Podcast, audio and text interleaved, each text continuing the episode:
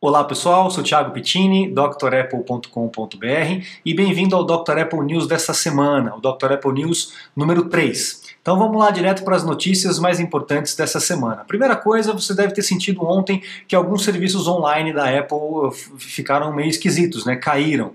A gente tem inclusive uma página da Apple é, chamada Apple System Status Page, que é esse link aqui, eu vou até deixar lá na, na descrição do vídeo para vocês, onde vocês conseguem checar se há algum tipo de queda no serviço específico da Apple. E tem um outro site muito interessante chamado Down Detector, esse aqui, ó, Down Detector, que o Down Detector ele vai é, identificar quedas nos serviços online de várias outras empresas. Então é só você buscar, é, procurar aqui empurrando para cima, né? Você vai ver todas as empresas aqui que têm serviços online, ou então fazer a busca direto aqui pela, pelo campinho de, de search deles, tá?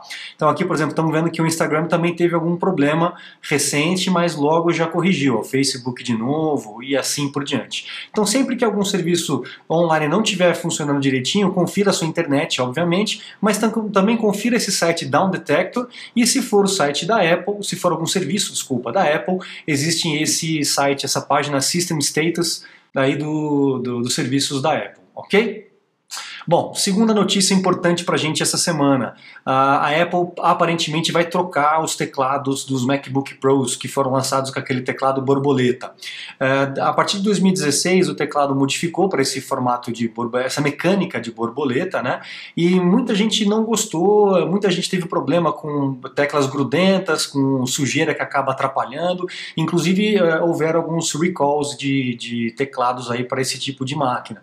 Então a Apple parece que está indo para uma tecnologia diferente chamada Scissors Based Version, que seria a tesoura, né? Então ao invés de ser de borboleta, vai ser uma tesourinha. Não sei se isso é o que era antigamente ou se vai ter algum tipo de diferença com relação a essa tecnologia, mas é uma boa notícia para quem não estava gostando dos teclados, tá? O feeling deles eu achei muito bom. Eu gostei no meu, eu tenho um MacBook Pro de 2017 e eu achei bastante interessante o teclado. Acostumei bem, mas tem muita gente que não gostou e, e teve problemas, o que é mais preocupante tá?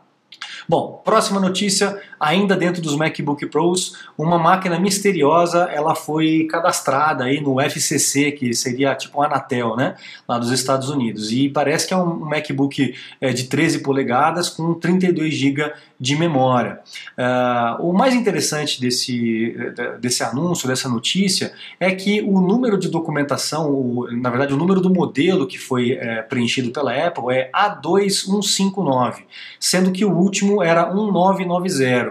Então parece que é, é um modelo bem diferente do que, que vem sendo feito. Vamos ver se vai ser realmente alguma coisa muito diferente na questão de tecnologia de hardware, é, se vai ter alguma modificação de, de design, enfim, vamos ver o que, que vai acontecer.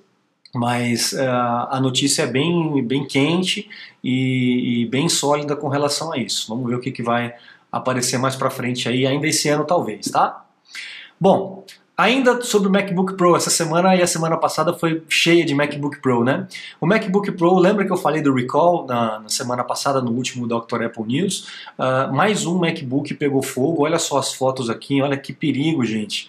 Então tomem cuidado, se você tem um MacBook Pro que se enquadra na, na, nessa questão do recall, uh, entra no site do recall da Apple. O último vídeo que eu postei anterior a esse fala sobre isso, tem o link do, do, de todos os recalls da Apple e aí você pode conferir se a sua máquina está dentro desse, desse espectro de máquinas que estão com problema na bateria, tá? Corra lá para poder trocar, porque realmente pelas fotografias a gente vê que é algo sério, pode realmente machucar, danificar muitas coisas, tá bom? Então fiquem atentos com relação a isso.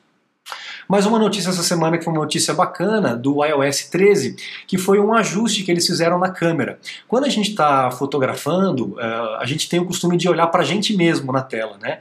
E aí o que acontece? O olho fica um pouco distante do ponto focal, que é a câmera, que fica na parte de cima. Então aqui, por exemplo, a gente vê nessa foto aqui a pessoa olhando para a tela durante a filmagem com a câmera, e nessa da direita aqui olhando para a tela ainda, só que fazendo um FaceTime. O que quer dizer isso? Quer dizer que a Apple corrigiu por meio de software a posição da, da, da, do teu olhar, né? Quando você está fazendo FaceTime, para que a pessoa do outro lado sinta que você está olhando para ela mesmo e não olhando um pouquinho mais para baixo, para a imagem dela na, na, na, tela. Então essa correção muito legal, muito bem-vinda, vai tornar o FaceTime ainda mais bacana. É uma coisa simples, é um detalhezinho simples, mas eu imagino a quantidade de cálculo que deve ter sido feito para que isso funcione direitinho, né? Legal, então uma notícia interessante essa semana. Outra notícia ainda a respeito do MacBook, só que agora do Air. Eu lembro que eu falei na, na, na Dr. Apple News da semana passada do, do recall, e também no vídeo passado, do recall do MacBook Air. Realmente vai sair um recall, mas é um recall bem pequeno, porque parece que as unidades afetadas não são tão grandes assim. É uma quantidade bem pequena de, de MacBook Air de 2018 com a placa lógica ou com algum tipo de problema. Então fique atento se você tem um MacBook Air de 2018, leve até uma assistência técnica para que eles possam verificar se a sua máquina está dentro desse rol de, de, de recall. Ainda não é um recall que está naquela página porque é uma quantidade ainda bem pequena, tá bom? Bom, mais uma informação, eu vou pular para essa aqui, ó. Uh, ministro Paulo Guedes pode zerar impostos sobre eletrônicos importados. Eu também comentei isso, se eu não me engano, foi na primeira Dr. Apple News. Né? Então existe um movimento aí para zerar ou então para diminuir drasticamente o imposto sobre produtos eletrônicos e de informática, que isso para a gente é fantástico, para a gente que mexe com isso, realmente a gente vai torcer para que é, eles consigam realmente fazer essa zerada de, de impostos para que o preço melhore um pouco para a gente aqui, porque está um absurdo, né? Bom, saindo da parte de economia, só para a gente relembrar o Dr. Apple News da semana passada, né? A gente tem mais um anúncio de malware, de adware ou plugins de propaganda aí dentro do Mac, tá? Dessa vez o nome é Crescent Core, o nome da, desse malware, e é, o que ele faz é infectar o navegador e abrir propaganda, aquela coisa toda que a gente já está sabendo, nada muito drástico. E ele vem com uma pseudo atualização do Flash Player. Então, gente, o Flash Player já morreu, tá? Se você usa algum tipo de sistema que precisa do Flash, fale com o desenvolvedor para poder modificar isso, porque o Flash é uma linguagem muito antiquada, muito vulnerável a ataques, por isso que a Apple aboliu desde 2007, quando introduziu o iPhone, não rodava, nunca rodou no iPhone, e nos Macs agora os navegadores já estão perdendo também todo o suporte. Mas numa atualização do Flash Player, você acaba aceitando sem querer e permite a instalação desse adware ou desse malware aí no teu Mac. Então fique atento com atualizações do Flash Player. Se vier, não faça, a não ser que realmente você necessite disso para algum site, algum serviço, algum sistema que você usa no teu Mac. E se você for é, realmente atualizar o Flash Player, faça isso através do próprio painel dele nas preferências do sistema, tá? Eu vou abrir as preferências do sistema aqui, ó.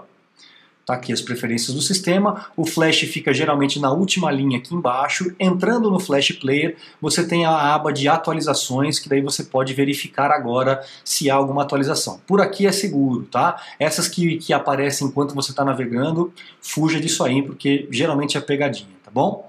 Programas de BitTorrent de torrent e programas de, de Flash, atualização de Flash, além dos aplicativos que oferecem essa parte de otimização limpeza do Mac, são os, os aplicativos que mais carregam esses é, malwares, esses aplicativos, plugins de propaganda. Então, fuja disso o máximo possível, tá bom?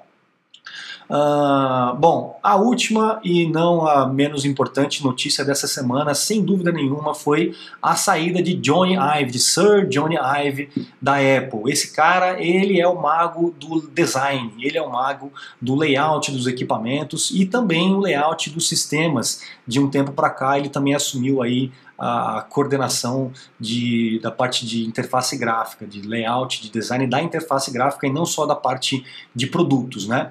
Então, para você ter uma ideia, esse cara chegou na Apple em 92 e quando o Steve Jobs voltou da, da, sua expulsão, né, da sua demissão da Apple, quando ele voltou em 97, 98, ele colocou o Johnny Ive lá para cima para poder é, ser o chefe aí de design junto com ele dentro da Apple. E foi aí que ele começou a virar a Apple de cabeça para baixo. A Apple tava, naquela época estava quase é, é, abrindo falência e eles conseguiram virar a empresa para uma das empresas mais é, lucrativas e, e mais ricas do planeta.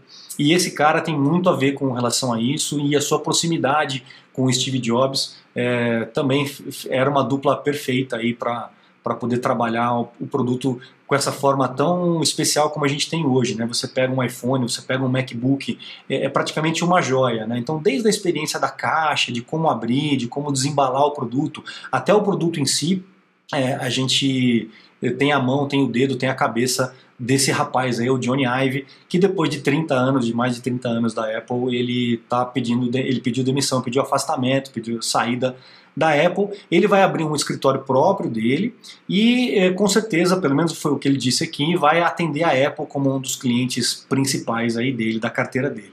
Mas ele vai abrir aí os horizontes, vai abrir o campo dele para ele poder conseguir trabalhar com outros tipos de produtos, não só na parte de eletrônica, de informática e tudo mais. É, não dá para tirar da Apple e do sucesso da Apple o crédito desse cara, porque realmente ele é um gênio. Existem alguns livros que falam sobre o trabalho dele dentro da Apple, eu recomendo, que é muito legal. É, e é isso, é realmente uma, uma grande perda para a Apple, porque não ter o cara lá dentro o tempo todo pensando só na Apple é uma perda, não tenha dúvida, mesmo que ele tenha uma empresa que preste serviço, até que seja exclusivo para a Apple, mas não é a mesma coisa. E e vamos ver o que, que vai acontecer daqui para frente, né? Eu acho que a gente até percebe, eu falei na, numa, acho que foi numa live né, que eu fiz anterior a respeito do iPhone novo, né? Com aquelas três câmeras, o formato quadradão.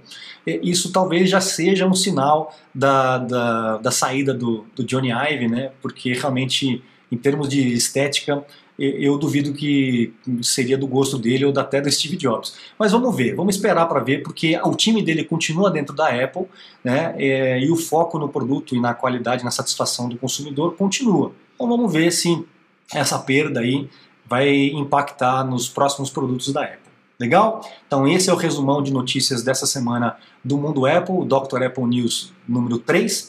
E eu aguardo vocês aí na semana que vem para mais é, tutoriais, vídeos, aulas talvez uma live mais para frente, a gente vai programar ainda a data e eu aviso vocês. E até a semana que vem no próximo Dr. Apple News. Um grande abraço, muito obrigado e até a próxima.